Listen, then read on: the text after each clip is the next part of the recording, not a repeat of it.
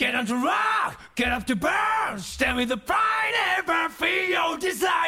Muy buenas, bienvenidas, bienvenidos a Mesón Sol, programa de videojuegos que hoy se lo va a tomar con calma. Estoy en solitario, un programa más en solitario, me estoy acostumbrando un poco a hacerlo, más de lo que esperaba al menos, y es que se vienen movidas, mucha movida la semana que viene, esta también está organizando muchas cosas, entonces he preferido, en este caso, los anteriores programas han sido por absoluta incapacidad de buscar invitados, pero esta vez he preferido sentarme tranquilo y hablaros aquí lo más rápido posible o lo más cómodamente posible de esta semana y de todo lo que nos apetezca. Al fin y al cabo, el mesón no es solo un programa de actualidad, de hecho, normalmente o muchas veces durante estos últimos meses ha sido lo de menos la actualidad. Hemos traído entrevistas, hemos traído análisis, hemos traído no monográficos, pero sí bloques enteros acerca de juegos y grandes creadores y creadoras, por lo que la actualidad al final es solo una parte de todo esto y la cubriremos, seguro de la mejor manera posible también el día de hoy. Así que, como hoy no tenemos que presentar a nadie, estoy aquí solo, vuestro presentador Ángel Martínez. Nunca, no, no me suelo presentar, la verdad, pero no me mola, la verdad. no me mola si tengo que. Sí, prefiero abrir directamente a, a la persona que nos acompañe cada día o cada semana. Así que vamos directamente ya al fuera de cartas que se antoja. Bastante interesante. Bueno, tenemos muchas cosillas de las que hablar y ha sido una semana no tan cargada, pero sí con bloques bien marcados.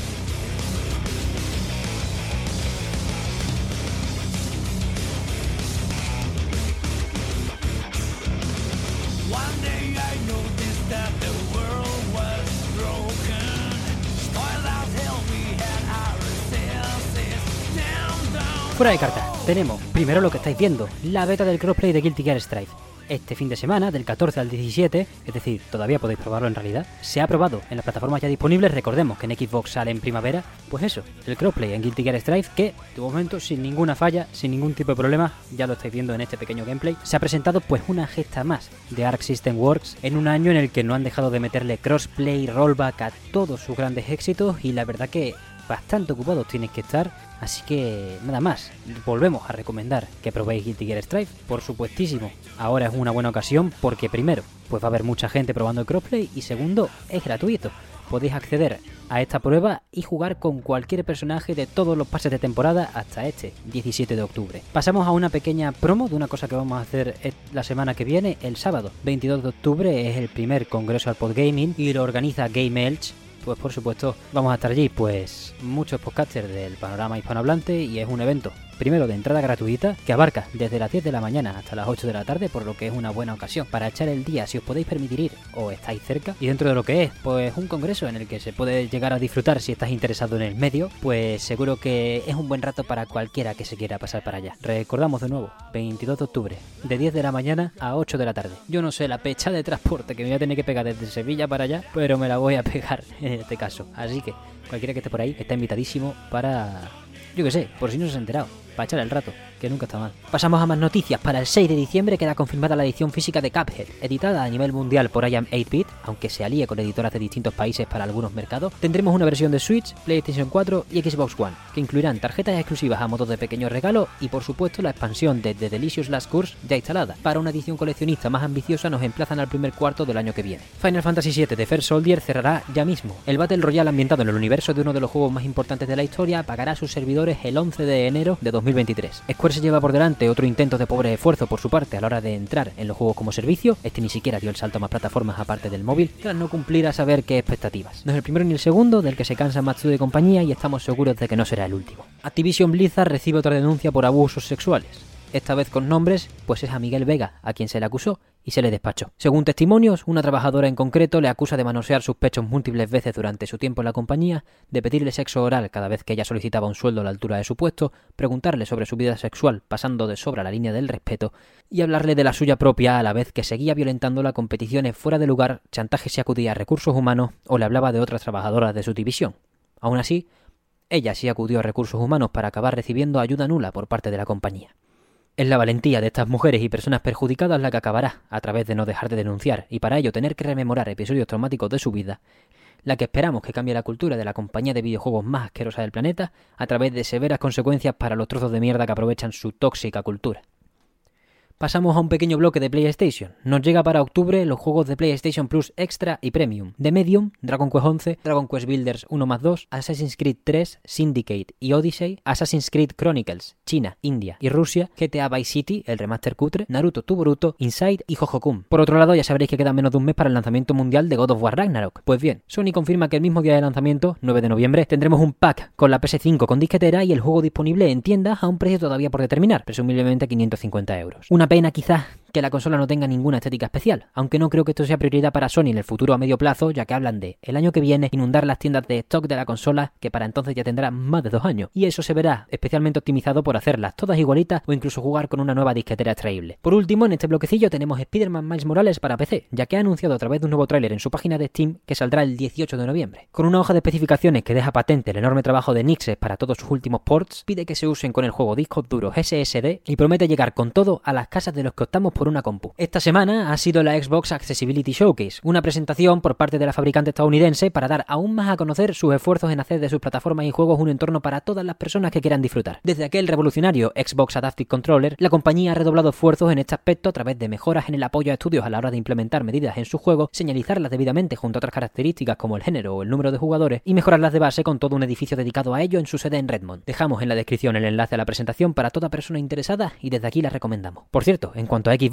también está ya disponible Scorn. El juego con su estética tan propia está recibiendo una macedonia de calificaciones, por lo que os invitamos aunque sea a darle una chance a través del Game Pass, que no hace daño, a no ser que odiéis el body horror. Entonces aléjate, pero bien. Valve registra una marca nueva. Poco se puede decir aún porque una marca no es nada sin lo que ponemos las personas, pero el nombre me ha gustado mucho. Neon Prime. A saber, una noticia más tangible es que Nvidia retira antes de lanzar la RTX 4080 de 2 GB de memoria de vídeo. Extraña medida que se justifica desde la compañía por la nomenclatura que puede llevar a confusión, ya que existe otro modelo 4080 que sí saldrá al mercado con 16 GB de memoria de vídeo. Otros que dan noticias sobre la bocina son Warner Monreal, que anuncia a través del Discord para fans, tiene cojones, que Gotham Knights funcionará solo y exclusivamente a 30 FPS en consola. Ni modos ni leches, menos mal que cancelaron las versiones de antigua generación. La semana que viene, respecto a la emisión de este programa, lo estaréis viendo como muy pronto, el domingo 16 de octubre a las 9 y cuarto, de Constructeam planea lanzar un nuevo juego en colaboración con Selkie Harbor. Esta prolífica colaboración nos lleva ahora a una experiencia en la que conducimos un camión de la basura en una isla privada. Se lanzará de manera gratuita en itch.io, así que no podemos dejar de recomendarlo junto a sus obras colaborativas. Por último, fuera de carta tenemos la buena noticia de la semana en nuestro TikTok, los avances de Bayonetta 3. Desde muchísimos medios especializados se rinden ante la bruja de Umbra, la cual nos dará esta tercera entrega en 12 días. Bajo premisas como lo mejor de Platinum hasta ahora o sobradamente a la altura de las anteriores entregas, estos medios nos ponen los dientes largos para una espera que ya mismo se acaba. Pues hasta aquí el fuera de carta de esta semana. Pasamos entonces con vuestro permiso a un pequeño bloque con una noticia que he decidido no incluir en este fuera de carta y de hecho la podemos relacionar con la de la accesibilidad de Xbox.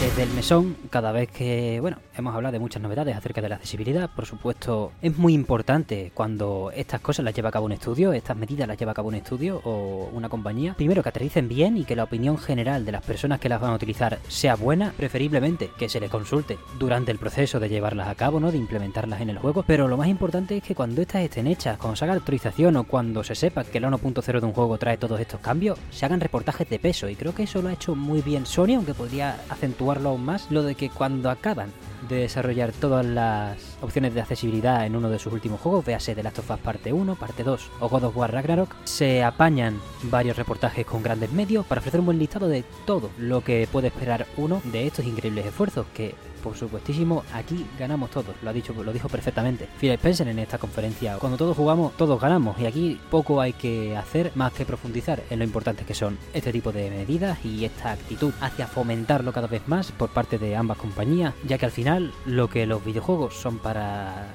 las personas que estamos dentro del mesón, para todos ustedes, comensales y colegis, pues seguro que merecen serlo para personas que no tienen la capacidad de, de coger un mando normal o de llevar a cabo una sesión de juego pues con la con la facilidad que nosotros lo hacemos con lo ya establecido. Hay que adaptarlo y hay que hacerlo bien. Precisamente este tipo de medidas pues se nota que están bien adaptadas por parte de equipos también, porque, joder, es un vídeo de 40 minutazos en los que se habla de mogollón de programas, un chorro de directrices para cualquier estudio independiente o AAA de cualquier tipo que quiera implementar las cosas debidamente. Creo que se han centrado muy bien en lo que hay que centrarse, que es, primero, poner el problema sobre la mesa, es decir, exponer que los videojuegos han hecho mal durante estos años con sus leves opciones de accesibilidad y de hecho hay muchos juegos que a día de hoy hablan de opciones de accesibilidad y luego te dicen que nada más que hay subtítulos con, con el fondo blanco, con el fondo transparente, que diga que, es, lo, lo de lo que menos se despacha ya, o que el juego no esté en tu idioma. Eso es mucho más importante todavía. La localización es un método de accesibilidad. Ahora, por ejemplo, Persona 3 y 4 van a salir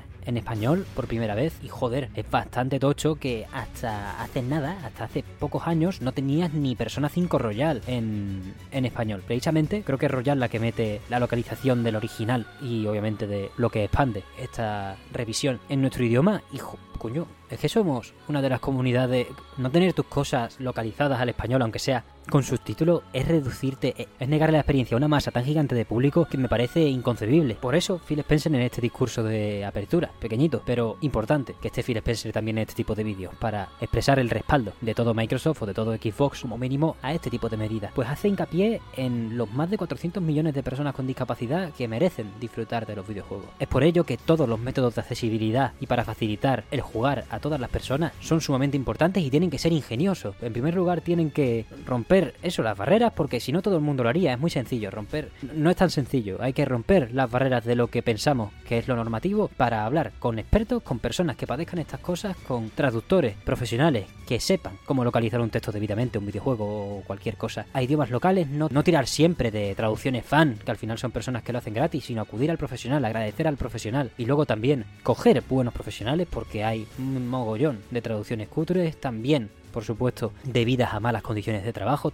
Al final, todo es el mismo globo en el que tenemos que pedir siempre que las cosas sean para todos, que se pueda hacer lo más accesible posible y que las condiciones de trabajo sean las buenas. Cuando las condiciones de trabajo son las buenas y todo se intenta hacer lo más accesible posible, lo único que te queda es seguir trabajando. Entonces, es esto lo que ha hecho Microsoft o Xbox. Bueno, pues desde ese Adaptive Controller tan para mí revolucionario y por supuesto fue una de las noticias del año en su día, para mí es sorprendente, es sorprendente lo bien que ha funcionado o es muy agradable, ¿no?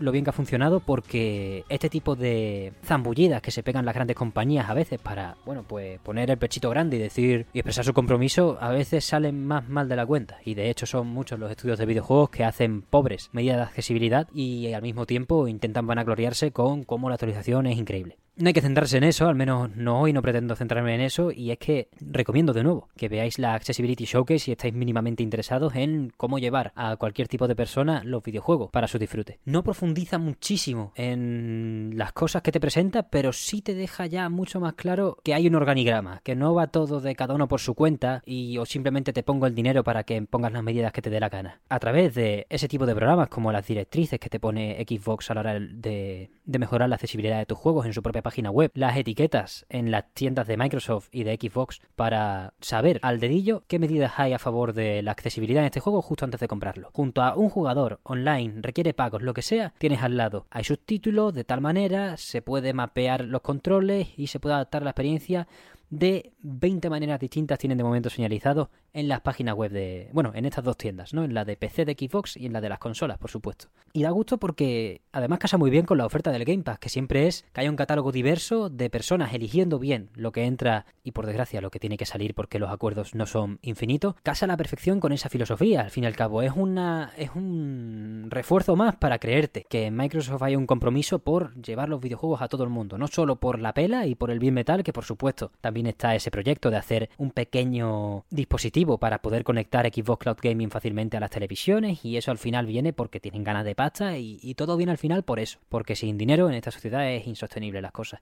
Pero cuando acompaña, cuando, acompaña el buen hacer, pues al final es evidente que va a generar dinero o va a generar beneficios y satisfacción en, en sus consumidores. Por eso que Game Pass, a través de esta accesibilidad y la buena selección de juegos y tener un catálogo diverso, lo importante es diverso y eso lo han remarcado muy bien siempre en las conferencias de Xbox, pues no sé si van a triunfar en cuanto a, yo que sé, echarle la pata a Sony, echarle la pata a Nintendo, aumentar el pastel, pero seguro que nos va a tener muy contentos a todos y eso es algo que deberíamos apoyar, apoyar seguro. Y de hecho, quería hablar, esto es la noticia de la accesibilidad de Xbox, pero la noticia que no he incluido en el fuera de carta de la que quería hablar es de Sony en este caso. Y también es positiva bajo mi punto de vista. Por supuesto que la accesibilidad para los jugadores es lo más importante, bajo mi punto de vista lo sigue siendo. Pero hay una cosa que está haciendo Studio Haven de Jade Raymond, adquirido por Sony recientemente este año, que es muy muy interesante. El 28 de agosto, el mismo día que yo, pero de 1975, nace en Montreal Jade Raymond, la que pasaría a ser una de las productoras más prolíficas de la historia de los videojuegos, que hasta hoy, hasta el reconocimiento que le dio Sony fichando a su estudio de manera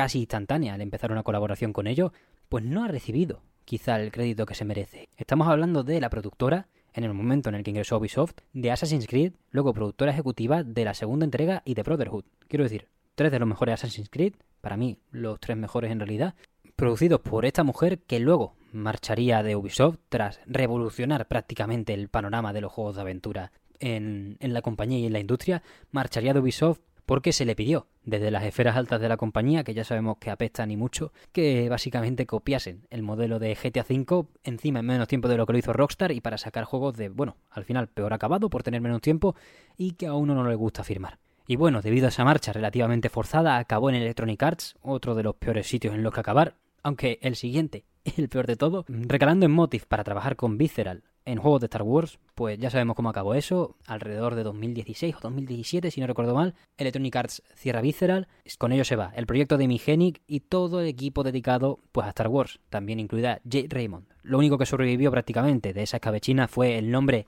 de Motive como estudio, ya que ahora mismo están con el remake de Dead Space 1, precisamente de Visceral, y bueno, ya veremos si tal como salga este remake no cargan ya la pistola para matar a todos los testigos de aquel defalco que fue, bueno, pues cargarte una aventura narrativa que seguro que habría sido buena en las condiciones adecuadas. Dicho esto, en 2019, un pelín más tarde, es cuando vuelve a los noticiarios o a los titulares, ya que la ficha Google, y por eso decía que era bastante peor el siguiente destino, porque la fichan de vicepresidenta para anunciar, no sé si poco después, creo que en el mismo año, en 2019, Google Stadia, y que ella iba a ser pues la jefa total de la división de streaming de videojuegos y de desarrollo de los mismos. Por desgracia, como ya sabemos y como ya comentamos en el fuera de carta del anterior programa, pues Google Stadia chapó, pero no solo chapará el 18 de enero, sino que hace ya varios meses, en 2021, cerró todos sus estudios internos y con ello, pues también se marchó. De nuevo Jay Raymond de otra compañía, pues que no ha tenido suerte. Al fin y al cabo, se fue a la Electronic Arts con más avaricia, en la cresta de la ola de los FIFA, en la cresta de la ola de los sobrecitos, sin necesidad de nada. Además, por ahí estaba todavía Battlefield 4, entonces no hacía agua por ningún lado el proyecto de Electronic Arts de ser sumamente imbéciles a la hora de gestionar desarrollo, porque claro, tenían la gallina de los huevos de oro y un buen shooter que competía a Call of Duty. Ahora todo ha cambiado bastante, a lo mejor si volviera todo sería distinto, pero ya me jodería volver a Electronic Arts. Lo que hizo, y creo que lo que suelen hacer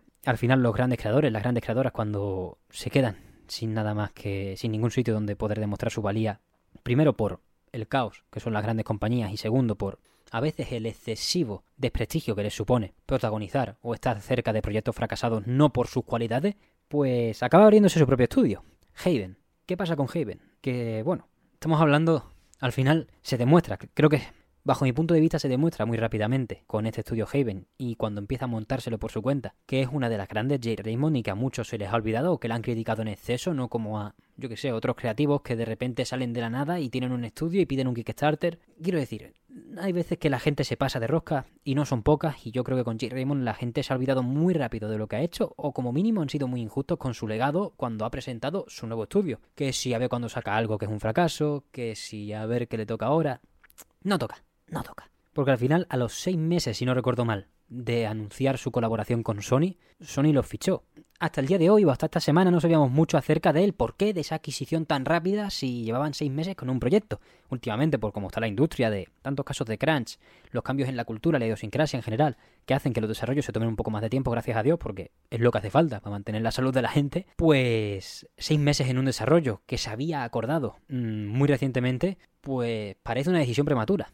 ¿Qué ocurre? Que puede que J. Raymond, según un reportaje que leí hace poco en Push Square y que del que se han hecho eco más medios y han hablado mucho de, de esto que ha ocurrido en el estudio Haven, puede que hayan dado con una de las claves más importantes para hacer aún más accesible que nunca, por eso lo quería relacionar con, con lo de Xbox, el trabajo a la hora de hacer juegos. Según las últimas informaciones, Studio Haven planea trabajar completamente en un entorno en la nube, un entorno de actualización continua, un entorno en el que no haga falta descargarte mogollón de builds nuevas cada semana, cada tres días, para trabajar con lo último de lo último en un proyecto, algo que va a hacer primero que todos los miembros de su estudio puedan trabajar de manera remota, que de hecho lo hacen, o la gran mayoría, y que además se esquive ese cuello de botella que se suele formar en los desarrollos cuando, bueno, pues trabajan distintos departamentos y tienen que poner luego las cosas juntas. Si todo está en la nube y todo se actualiza al segundo, no hay ningún cuello de botella por generar más allá del ritmo de trabajo que tenga la gente. Y también además facilita que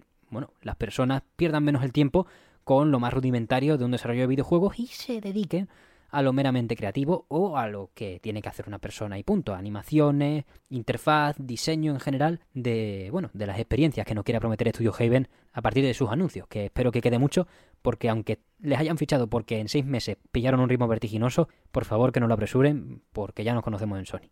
Es de suma importancia al fin y al cabo el esfuerzo que están haciendo últimamente las compañías más punteras, las personalidades más importantes en, en cuanto a la accesibilidad, ya sea Xbox a la hora de facilitar a toda persona que quiera jugar el acceso a sus mejores obras o a cualquiera de ellas, ya sea, ya sea de estudio interno o sea un, o sea un indie que quiere entrar en Xbox o cualquier juego destacado del Game Pass, y también facilitar el trabajo. Es muy importante, si esto de verdad puede aterrizar de manera satisfactoria dentro de poco, que se apueste por Jade Raymond en este aspecto para optimizar al máximo posible cualquier desarrollo que se pueda hacer tanto en Sony como en cualquier lugar del mundo. Una cosa muy importante de la accesibilidad que espero que no se pierda es que todo se comparte al fin y al cabo. No todas las tecnologías, pero sí todos los métodos y todos los tipos de facilidades que se le puede dar a quien juega Siendo yo muy poco fan de los juegos como servicio, que al final creo que es lo que está haciendo Haven para Sony, y fiándome muy poco, normalmente, de la estabilidad que puedan llegar a tener los grandes desarrollos del planeta, sí creo que está bien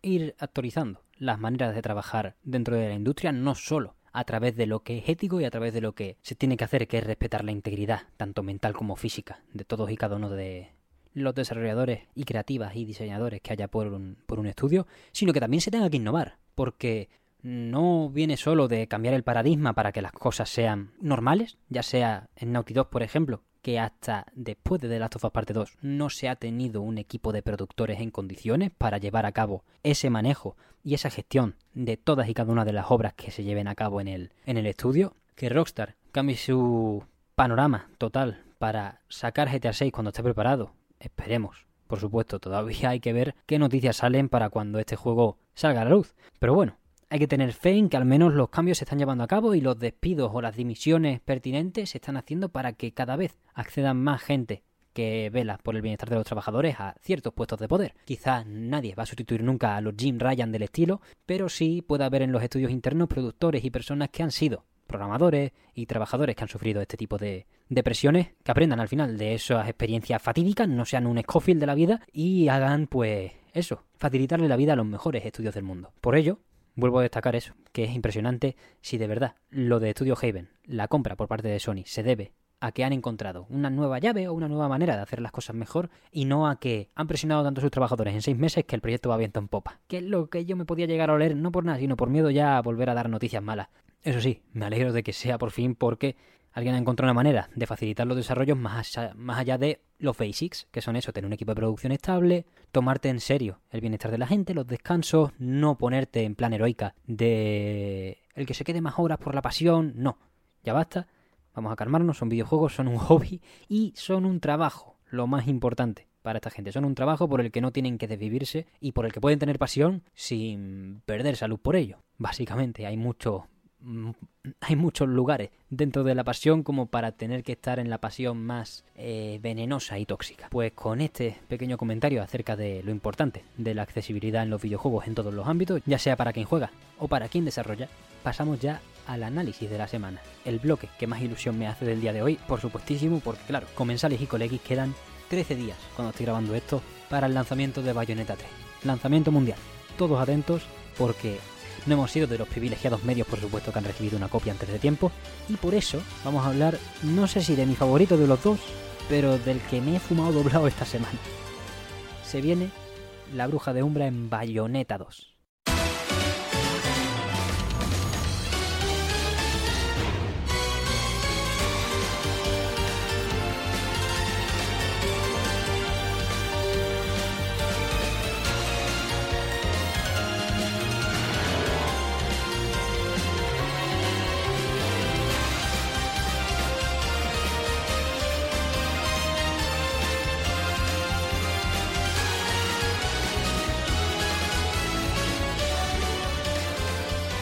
El 24 de octubre de 2014 para Wii U y el 16 de febrero de 2018 para Nintendo Switch, sale desarrollado por Platinum Games, dirigido por Yusuke Hashimoto, producido por Atsushi Inaba, con guion escrito por Hideki Kamiya y con el increíble arte de Mari Shimazaki siempre al timón, Bayonetta 2, la secuela de la increíble obra de la acción de finales de 2009, principio de 2010, dependiendo de la región en la que estemos, de la cual podría hablar, bueno, pues tres putísimas horas porque soy insoportable en ciertos aspectos. Pero vengo aquí para hablar de Bayonetta 2, primero porque cuento con que la gente de verdad pueda llegar de manera fácil a Bayonetta 1. Bayonetta 1 está en todas las plataformas, en Play 3, Play 4, Equipo 360, Xbox One, PC, Switch, Wii U también, de hecho. Bayonetta 1 no hace falta.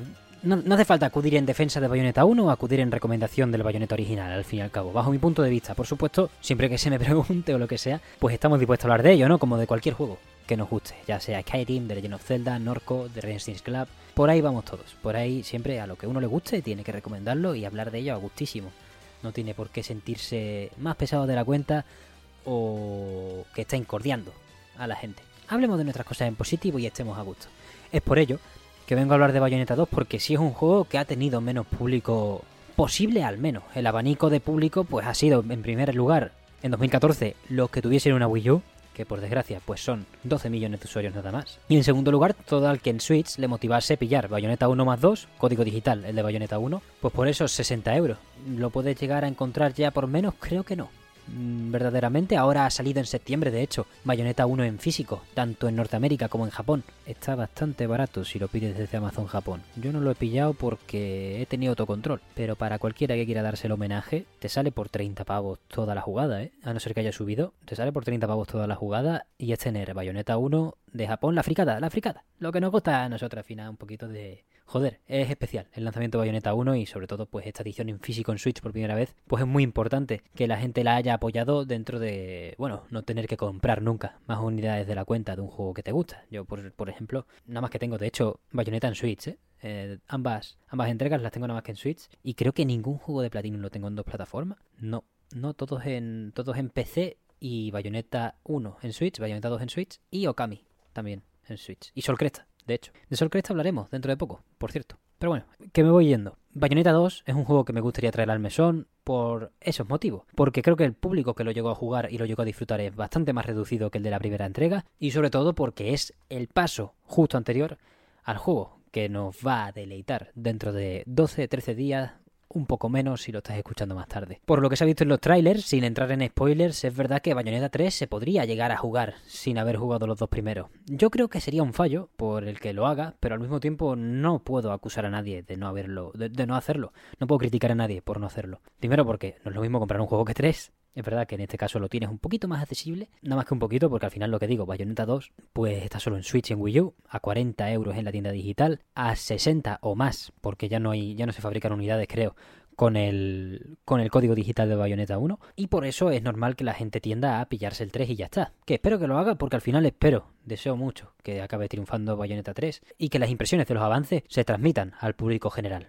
Por eso, Bayonetta 2 puede ser el caído en desgracia, ¿no? De los tres, cuando si Bayonetta 3 de verdad vende y de verdad se pone en el pedestal, que es ser una de las mejores obras de Platinum, puedes pensar, ¿no? El que lo ve desde fuera, o el que no ha jugado a ninguno de los tres, que hay un valle, está Bayonetta 1, que es el retorno de Hideki Kamiya, la apertura de Platinum Games después del éxodo de todo Clover Studio y más gente, de Capcom, los creadores de Resident Evil, de God Hand, de Okami, de Beautiful Joe, yéndose por su cuenta, a lo que dé, sacando una obra que va a revolucionar el hack and slash o que lo revolucionó tanto o casi tanto como Devil May Cry, pues eso ya es un hito que se ha ganado por sí solo el derecho a estar en el imaginario colectivo de cualquier videojugador al que le guste los juegos de acción, por supuesto.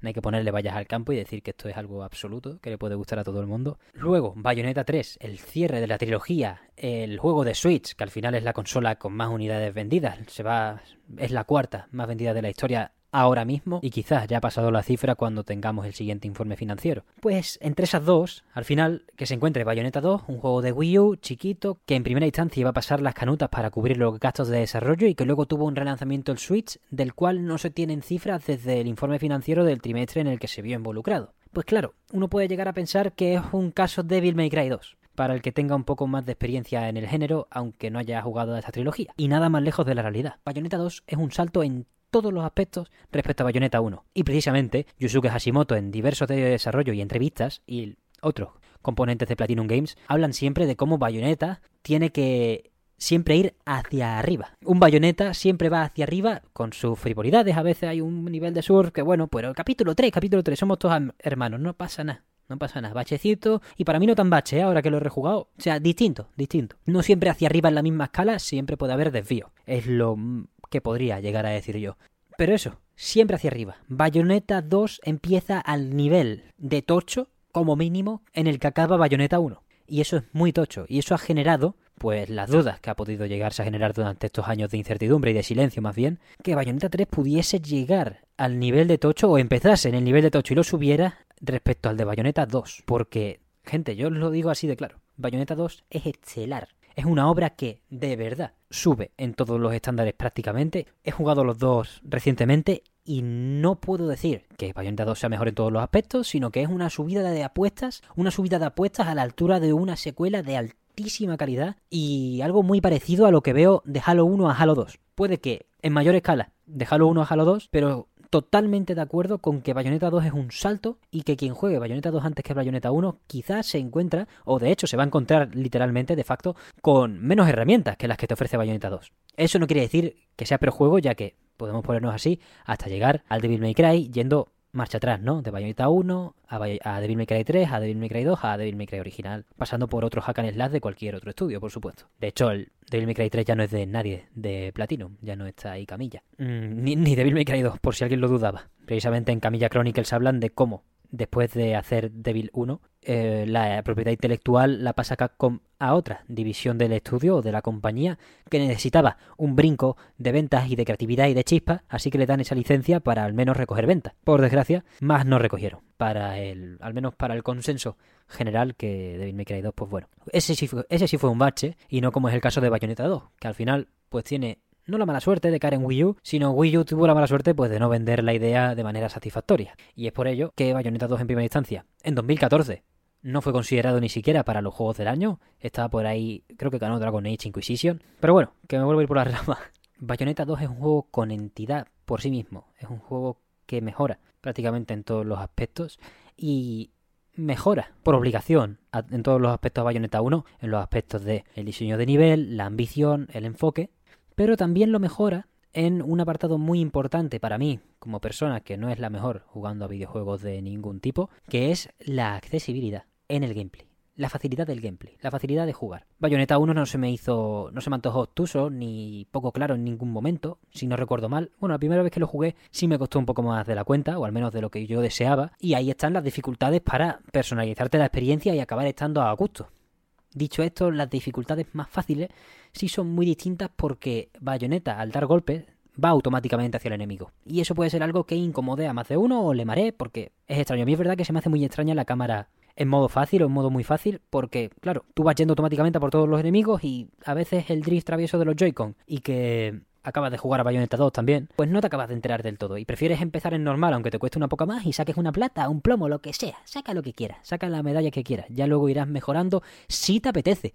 Si lo que has hecho ahora con Bayonetta te parece lo suficientemente satisfactorio o te has pasado lo suficientemente bien y te apetece pasar a otro nivel, pasar a un Nier, pasar a un Devil May Cry, pasar a Bayonetta 3 directamente, los juegos están para que los moldes a tu medida, poco más. Y Bayonetta y Bayonetta 2 son dos juegos que apuestan por amoldarse a tu medida de manera brutal. Puede que no tengas experiencia en los juegos de acción y te sea un poco tus al principio, pues asumir los manierismos y más típicos, porque vamos a ver, Hideki Kamiya, el creador de Devil May Cry, el creador del Hack and Slash, el, prácticamente el, el padre de todo este chiringuito, si estamos hablando de juegos de acción, junto a junto a Hideaki Itsuno, que está con Devil May Cry. Los juegos de Platinum pueden atraer por muchas cosas, pero es verdad que Bayonetta 1 y Bayonetta 2 atraen pues, por lo que son.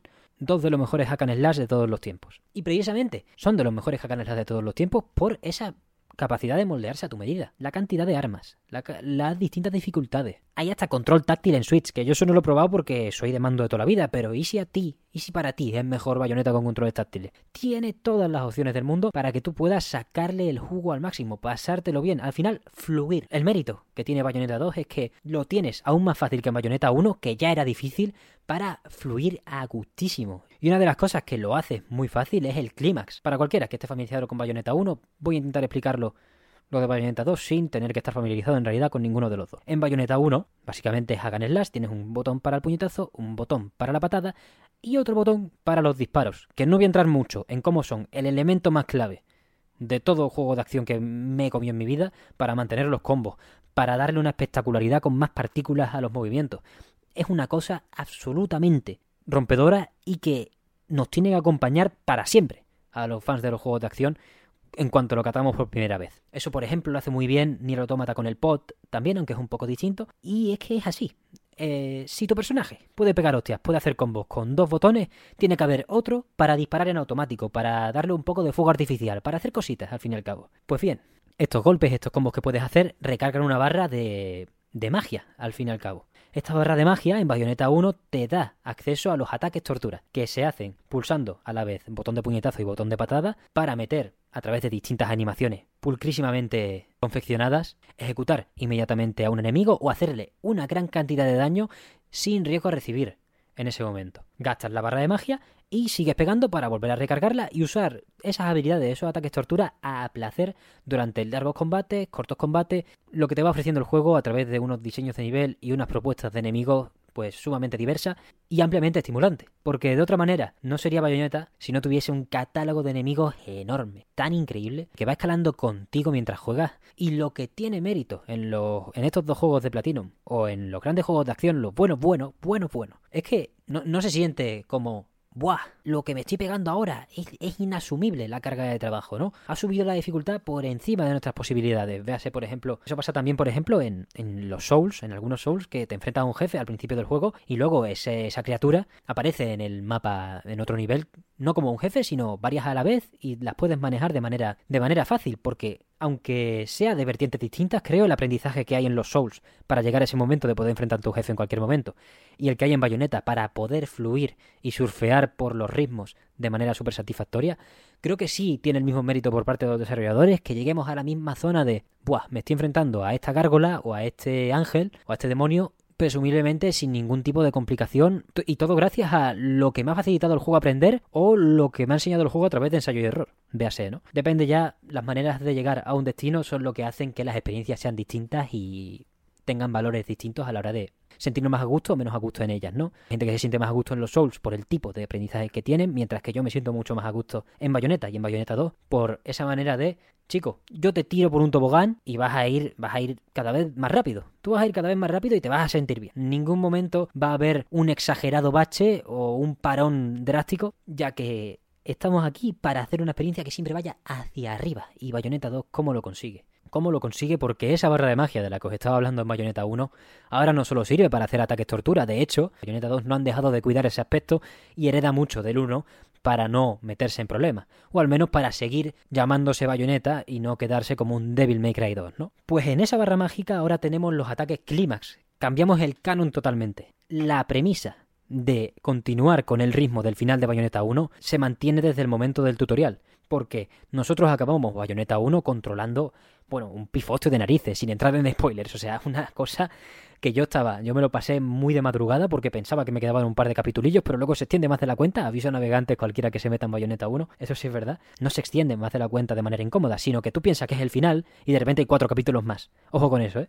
A la hora de querer viciarse para acabarlo, porque puedes pasarla bastante canutas para gestionar el tiempo y e irte a dormir a una hora, a una hora decente. Pues de hecho, este ritmo que continúa Bayonetta 2 se lo jura desde el prólogo, ya que en los combos originales del Bayonetta 1 normalmente no hay mucha parafernalia más allá del flexible movimiento y del fluir y del buen fluir que tiene todas las secuencias que te propone a través de los combos. Eso es así. Bayonetta 1 y Bayonetta 2 no, no son muy distintos en cuanto a la navegación por el nivel espero que se me entienda con esto, pero básicamente los niveles los recorre con el mismo instinto con el que los recorres los de Bayonetta 1, los recorres igual. Dicho esto, las herramientas que te dan son mucho más vistosas como mínimo y hacen mucho más daño y todo es más grande, al fin y al cabo. Este clímax de Umbra nos va a dejar hacer esos ataques tan tochos que eran difíciles de hacer spawnear o relativamente difíciles al principio, de hacer spawnear donde salían brazos de demonio del suelo, del cielo, de lo, el puño de bayoneta en vez de ser un puño de una persona humana, era salía un monstruo de un portal y pegaba un puñetazo enredado en su pelo, pues eso ahora no solo va a ser al acabar un combo de manera satisfactoria o en un clímax para acabar un capítulo, sino que va a ser en cuanto recarguemos del todo la barra mágica. Es más, cuando cojas más esferas para ampliar esa barra mágica, el tope para poder usar el clímax no va a ampliar, sino que tú vas a tenerlo disponible desde el mismo momento que siempre, pero vas a poder continuar pegando para cuando la recargues del todo sí, ya usarlo durante más tiempo. Es todo al servicio de quien juega para estar a gusto en un entorno que se antojaba mucho más ambicioso, pero que ya te ha dado la bienvenida y te ha dejado sentarte tranquilo y disfrutar de las mieles de la acción tan fluida al estilo Platinum. No puedo salir de aquí sin recomendarlo prácticamente por encima del original.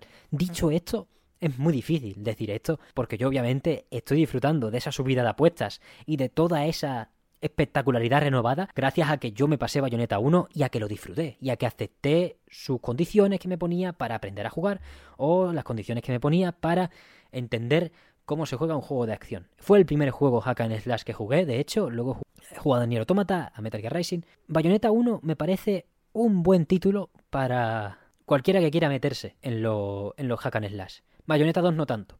Y es por eso que creo que aunque Bayonetta 2 sea un juego absolutamente recomendable por sí mismo y que a la vez sea una unidad dentro del todo que va a ser la trilogía de Bayonetta, Bayonetta 1 es un juego que no puedo dejar de recomendar aunque no lo estemos analizando directamente y nunca me haya apetecido especialmente ponerme a analizarlo de base. Me encanta la historia de Platinum, me encanta la historia de Hideki Kamiya, me encanta la historia de Bayonetta, pero sí disfruto mucho más hablando de lo que me propone o lo que me estimula Bayonetta 2 y espero disfrutar mucho más hablando de lo que me propone y me estimula Bayonetta 3. Eso ya veremos, toquemos madera, de que todo siga bajo las expectativas de, de los grandes medios que, como he dicho antes en el fuera de carta, se han rendido ante su espectacularidad. Pues dicho esto, Bayonetta 2 continúo. Que podamos recomendarlo más o menos, pues eso yo creo que suele ser habitual, ¿no? Que se tenga que recomendar jugar a los anteriores, pero creo que con Bayonetta y Bayonetta 2 es bastante fuerte ese sentimiento dentro de mí. Creo que sí me cuesta mucho recomendar Bayonetta 2 solo, pero al mismo tiempo es que es tan increíble, es esa dualidad que tengo en la cabeza y me he propuesto hacer, el,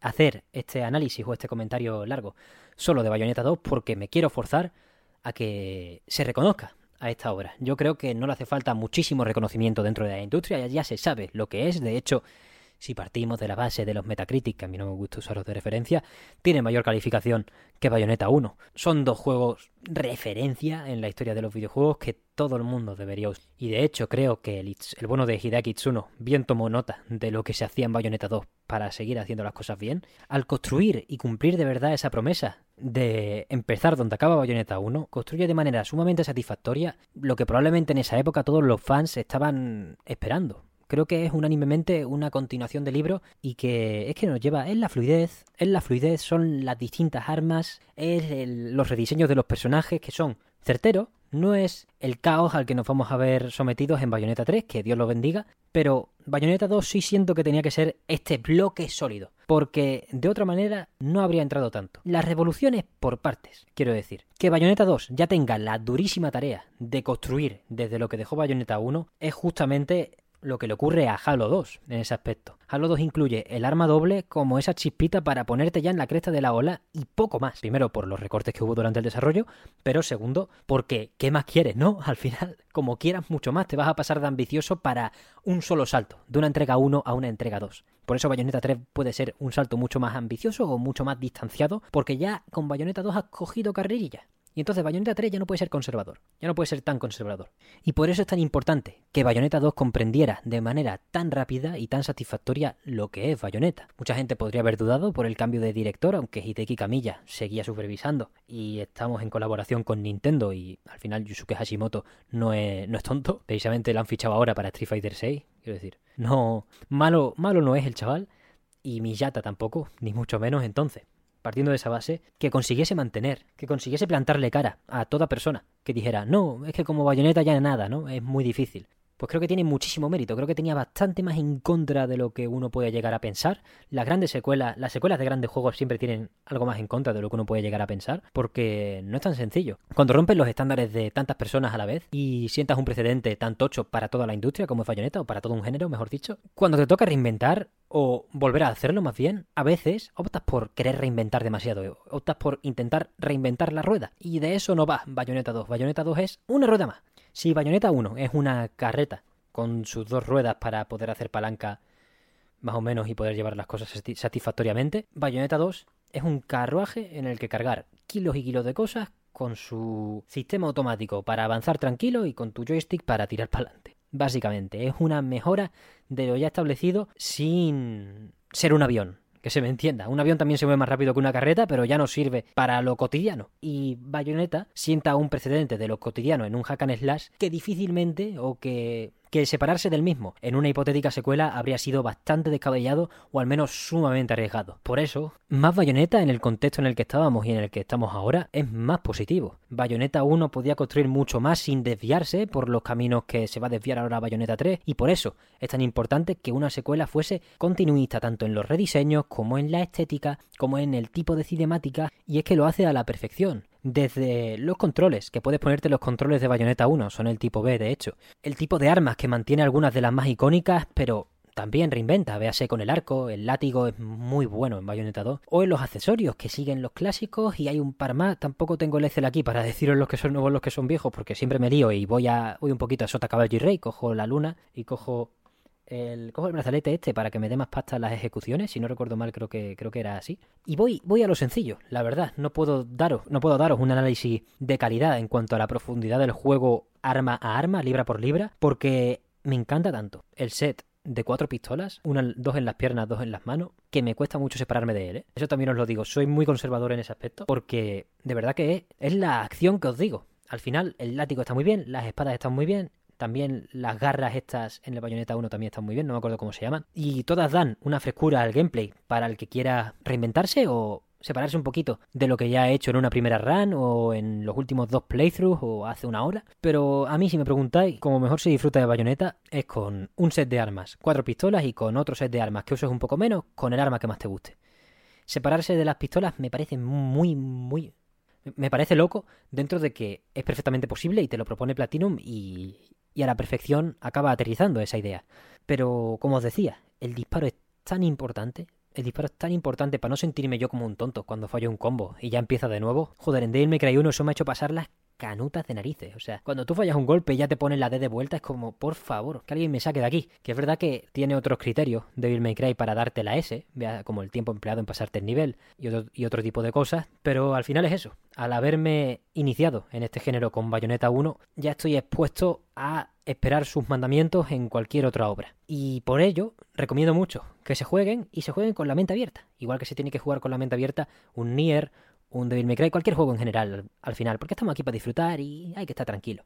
Porque esa mente abierta nos va a venir bien para cuando nos separemos de Bayonetta y vayamos a otro juego de acción cualquiera, seguir teniéndola. Porque como esperemos esto mismo de otra gente, no lo vamos a encontrar directamente. Cuando te metes en su mundo y acatas sus normas y de verdad empiezas una secuela tan increíble, solo te queda pues ponerte cómodo y empezar desde los climas de Umbra, desde los desde los niveles un poquito escondidos que requieren exploración. Entiendo que eso al principio o a alguien que esté jugando su primer playthrough le fastidia más que le beneficia, porque Bayonetta 1 sí era más directo, tenía muchos menos niveles opcionales o escondidos dentro de que sigue dando coraje siempre al acabar un capítulo, encontrarte huecos en negro, ¿no? Huecos vacíos de no has hecho nada. Pero sí, Bayonetta 2 tiene muchos más niveles ocultos y ahora que estoy jugando con mucha más tranquilidad y explorando todo lo posible, encontrándolos casi todos, creo que he jugado 6 capítulos y me he dejado 4 versos por jugar, pues sí entiendo que puede ser un poco frustrante. Por eso recomiendo a la gente que se lo juegue con calma, explorando los niveles, ya no solo para buscar esos niveles ocultos, rompiendo todo objeto que se encuentren, porque, por ejemplo, había un, había un maldito nivel que era rompiendo, que tenías que irte a una zona por, y tú, tú piensas, vale, me he desviado, en esta plaza habrá algo, si no aparece ya de base, me piro y sigo progresando por el nivel. Pues tienes que romper un banco en el que hay una pareja, me cago en la leche. Macho, ¿cuántas, cuántas peticiones para al final lo que es disfrutar al máximo de, de todos los niveles que nos proponen, que es lo mejor que podemos hacer en este tipo de juego. Siempre mmm, exprimirlos al máximo en nuestra primera experiencia, nuestra segunda experiencia, da igual. Exprimirlos al máximo con tranquilidad.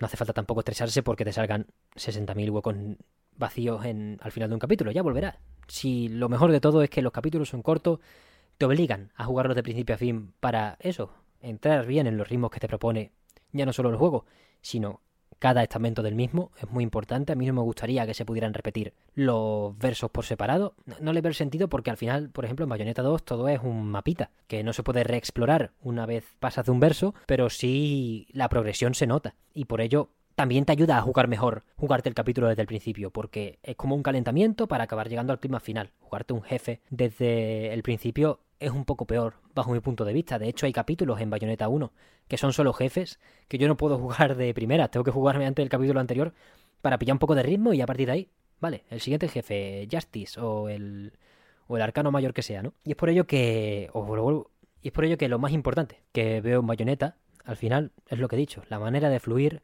los ritmos que propone y no bajar nunca los estándares, no bajar nunca los brazos, seguir pegando, seguir disparando de manera cómoda, porque es increíble, lo más increíble es eso, que sube los estándares, pero tú te das cuenta de que sube los estándares cuando acabas el capítulo. Mientras has estado tan dentro de la idea, has estado tan bien acostumbrado a lo que te han propuesto, que el resumen es que Bayonetta es Bayonetta y punto. No te... Luego ya en profundidad, si puedes destacar otro- ciertos capítulos, ciertas fases, ciertas mecánicas, pero Bayonetta es Bayonetta. Empiezas al principio, acabas al final y dices Bayonetta. No he experimentado varios juegos dentro de la diversidad de los niveles, porque al final Bayonetta es diversidad de mecánicas, de opciones, de control, de niveles, de diseño. Es verdad que hay esos bachecitos, surf, que si volando, que si de repente parece un Space Harrier.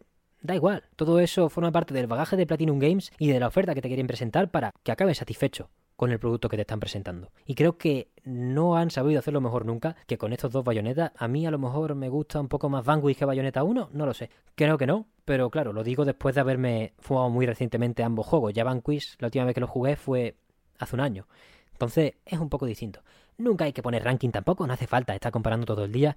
Lo importante es que estos dos juegos son sumamente satisfactorios y que la segunda parte puede que sea mejor. Yo lo dejo sobre la mesa. Si tenéis vuestra opinión, por favor, dádmela en los comentarios o en cualquier lugar que, que veáis, porque lo mejor de todo de Bayonetta casi es cuando dos personas que no han jugado se juntan y simplemente pues uno sonríe por lo bien que está. Y eso pasa con muchos grandes juegos, pero quería destacar lo que a mí me pasa también con La Bruja de Umbra. Absolutamente. Bueno, voy a destacar, antes de acabar, un par de cosas. Primero, primero remarcar que a la hora de libertad en un juego de acción no he visto ningún ningún precedente igual al que nos puso Bayonetta 2 ya cuando acabas, porque es tienes un abanico tan grande de, de oportunidades y la escenografía de todo, todas sus ideas las compras al casi al instante. Claro, esto es mi caso, por supuesto, al menos yo las compro al instante. Obviamente habrá gente a la que no le guste, pero yo las compré tan al instante que no me he sentido más libre ni en mejores condiciones en, en ningún otro juego casi. Y por eso no quiero convertir, o, no he querido hacer lo que me propuse en primera instancia para este programa, que era una pequeña lista de deseos de lo que quería ver en Bayonetta 3, porque de verdad que lo único que quiero de Bayonetta 3 es que tenga un botón de reiniciar capítulo, en vez de tener que irme a la lista de capítulos.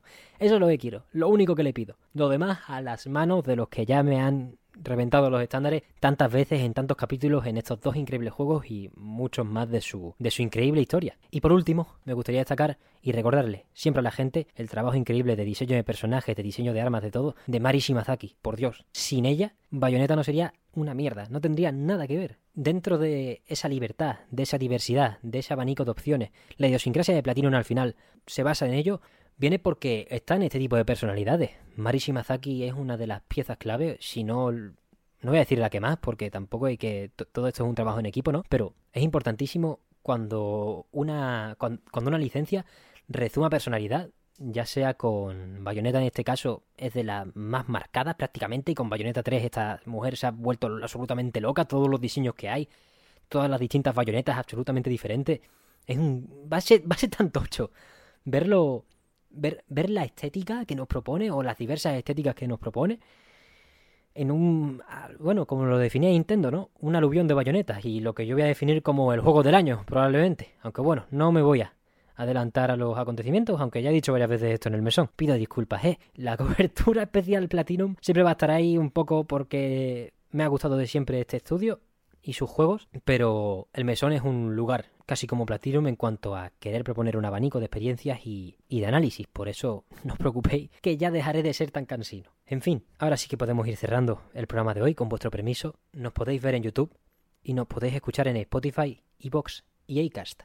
Advierto a la peñita que nos escuche en Spotify porque estoy haciendo unos cambios en la portabilidad, en el hosting del podcast, entonces a lo mejor va a haber problemillas en los próximos meses, no lo sé. Así que para que no nos perdamos en los mares del internet y el mesón no vuelva a vuestros oídos, por favor suscribíos al YouTube o seguidnos en Twitter, en cualquiera de las redes sociales y aprovechad ya que estáis, ya para lanzarnos cualquier comentario. Cualquier comentario acerca de lo que queráis ver después del lanzamiento de Bayonetta 3, lo que cualquier juego que os haya embelesado este año que creáis que merece la pena o que casa con los gustos generales del mesón o que no casa para nada y queréis rompernos los estándares, quién sabe. Yo estoy abierto a todo.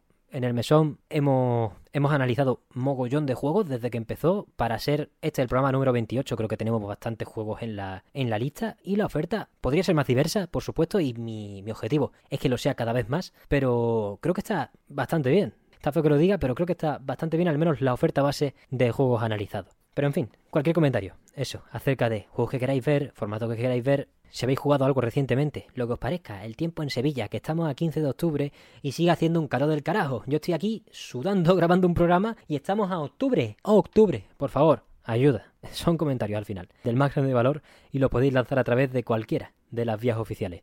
TikTok, que está activo, Instagram, Twitter, comentarios de YouTube, comentarios de Evox, en todas partes estamos con el ojo del compuesto para que no se nos pase ni media y disfrutar de esta comunidad y de vuestro incesante e increíble apoyo, porque al final estamos llegando a hacer muchas cositas que ya veréis a lo largo del año o de lo que queda de año, que no paro quieto y que estoy haciendo bastante más cosas de las que esperaba al menos en cuanto al mesón, el podcast en sí. Quizá esperaba traer más formatos, pero claro, uno solo aquí pues no puede con todo y el lugar para experimentar al final pues va a ser probablemente siempre nuestra reunión semanal. Si queréis apoyarnos aún más durante estos tiempos en los que estamos diversificando la oferta en la medida de lo posible y ofreciendo programas un pelín distintos, pues tenemos un coffee abierto para cualquier sugerencia que nos queráis mandar junto a un poquito de pesetillas, Bill ahora que el IPC ha bajado un poco, pues esas monedas valen más de lo que valían hace una semana. coffee.com barra para acercaros a la hucha. Solo me queda agradeceros vuestra imprescindible y agradecidísima presencia en el programa de hoy e ir cerrando.